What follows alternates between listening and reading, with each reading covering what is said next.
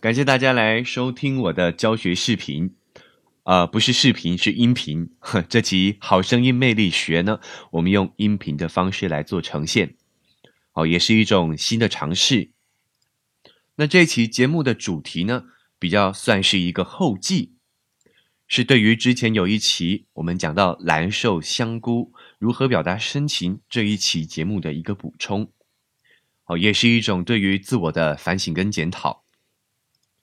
因为这个公众号的一开始，我自己去尝试做了几期的分享跟节目，我才发现是蛮大的一个挑战的啊。像分享内容的安排、发想，十分钟左右的内容啊，其实都可能要前置准备好几个小时的时间，而且录出来的结果啊，其实说实在的，有时候自己也觉得并不是非常的完美。哦，包括说像是时间的调整。也从二十分钟呢，慢慢希望可以每一期缩短到十分钟以内，因为有的时候节目录得太冗长，自己都没有耐心听完了，更不要提啊我的听众了。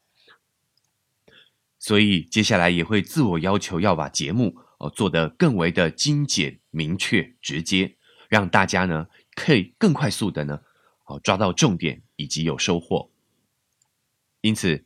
在这里也要感谢大家的关注，好不嫌弃我呢？节目还做的不是非常的成熟，好，但也是啊，提起勇气跨出第一步啊，因为网络上流传已久的一句鸡汤是这么讲的：你不是很厉害了才去做某些事，很多事是要你做了之后才会很厉害。所以接下来我也会用心的去做每一次的节目，让自己能不断成长之外。哦也希望大家呢也能够有所收获。蓝瘦香菇那一期呢，我跟大家分享到如何表现啊自己的深情以及悲伤的感觉。这个短片中的男主角就是用了一个错误的表情，哦导致呢，好这个画面上啊、听觉上啊非常的有趣搞笑，哦成为了大家嘲笑的对象。那我们要怎么样表达深情以及悲伤的感觉呢？建议没有看过的朋友可以回去收看《好声音魅力学》第三期，如何表达深情。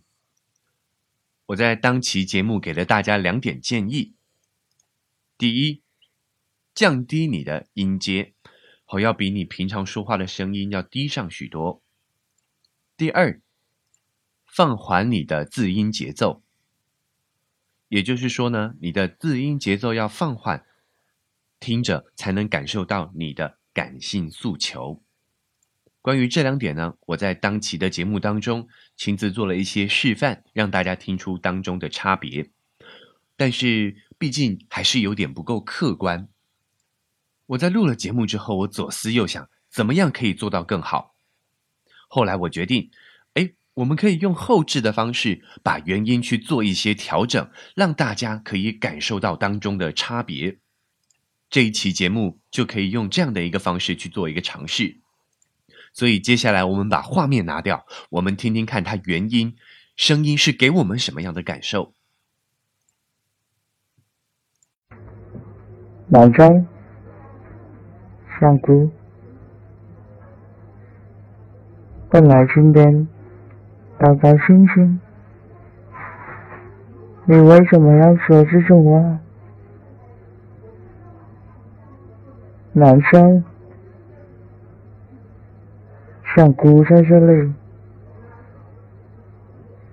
第一是，是不是我们把画面拿掉了，还是觉得他的声音表情非常的诡异滑稽呢？好，那我后置它的原音哦，原音下去呢，我把它的音阶大概降低了三个调，然后把它的字音。拉长为百分之一百二十哦，其实就这么一点点的差别。那我们来听听看，它后置之后的声音有没有表达出悲伤、感性的情绪？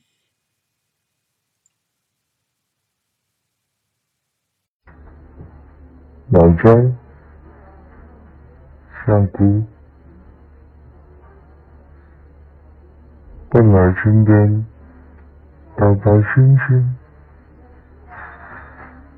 你为什么要说这种话？难受，